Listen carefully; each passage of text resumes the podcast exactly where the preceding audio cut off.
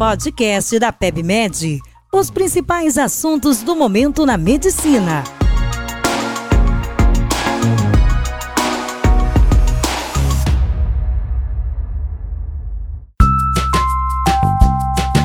Olá, sejam bem-vindos a mais um podcast da PebMed. Eu sou o Gilbert Neves, sou médico, pediatra e especialista em gastroenterologia pediátrica e hoje iremos discutir sobre a doença inflamatória intestinal em pediatria. O objetivo da nossa conversa hoje é trazer informação aos colegas pediatras gerais para que, dentro do espectro de apresentações clínicas que a gente vai conversar, dentro dos sinais e sintomas que essas crianças podem ter quando eu penso em doença inflamatória intestinal de fato. Então é muito importante a gente definir a doença inflamatória intestinal, que são condições muito complexas, difíceis de lidar quando a gente fala do paciente pediátrico, com uma grande variedade de apresentação clínica. O paciente pode ter uma doença de Crohn com acometimento de todo o trato gastrointestinal, o paciente pode ter uma retocolite ulcerativa com uma lesão restrita ao cólon e ao reto, e o paciente também pode ter uma colite indeterminada, e esse é um ponto importante da diferenciação em relação aos pacientes pediátricos. Mas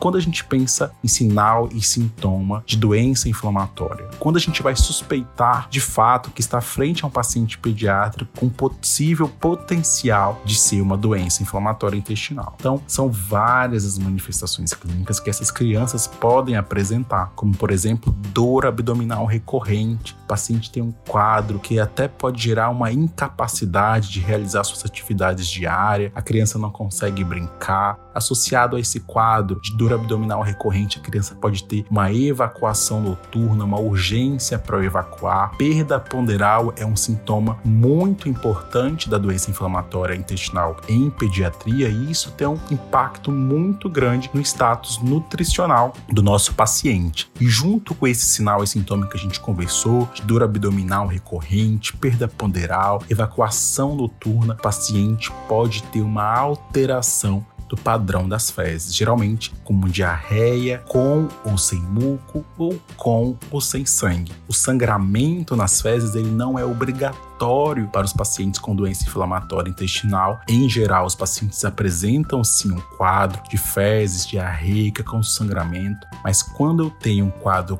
crônico de diarreia, perda ponderal, dor abdominal recorrente, a doença inflamatória intestinal deve ser pensada como uma possibilidade diagnóstica para esse paciente. Junto com isso, o paciente pode ter uma dinamia, uma fraqueza, com aquela criança que está um pouco mais apática. Dentro desse contexto, a gente já sabe que precisa de uma investigação. Nesse contexto, a doença inflamatória intestinal ela precisa ser lembrada. Outros achados possíveis no exame físico desse paciente são algumas manifestações extraintestinais. Então, olha só, pensa comigo: o paciente tem aquele quadro clássico da doença inflamatória intestinal que a gente conversou, uma diarreia importante, com dor abdominal recorrente associada a uma perda ponderal, mas ele pode ter algumas outras manifestações, como por exemplo, uma febre prolongada, uma febre intermitente. Essa manifestação clínica também faz parte da doença inflamatória intestinal pediátrica. Outras possíveis manifestações extraintestinais da doença inflamatória intestinal são, por exemplo, artrite, uveíte, ou seja, um acometimento articular, um acometimento oftalmológico por conta desse processo inflamatório que acaba alcançando regiões fora do intestino.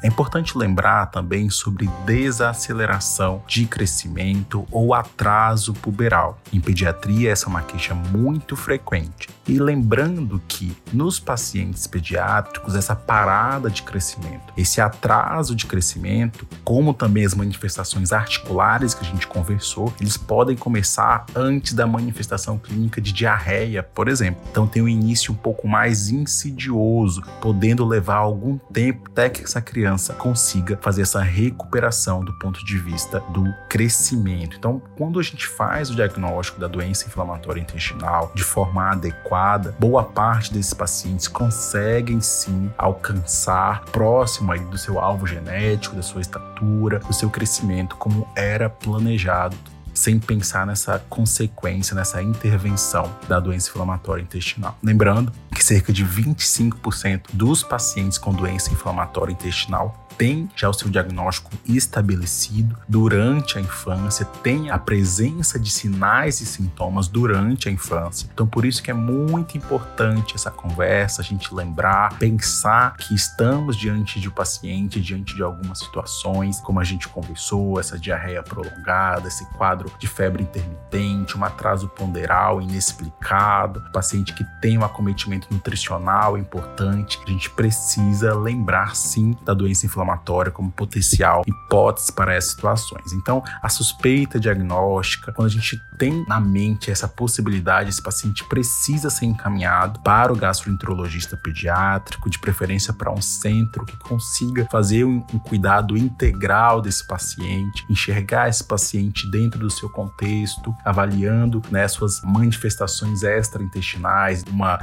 interconsulta com o oftalmologista, uma interconsulta com a dermatologia, porque em algumas situações os pacientes podem apresentar lesões de pele decorrentes da doença ou até mesmo decorrente do tratamento. Então, pessoal, é isso era que a gente tinha para conversar sobre a doença inflamatória intestinal. Então, muito obrigado pela participação de todos. Espero que tenham gostado do episódio de hoje. Fiquem atentos às novidades do nosso portal PebMed. Aproveite e assine nosso canal no Spotify. Até a próxima.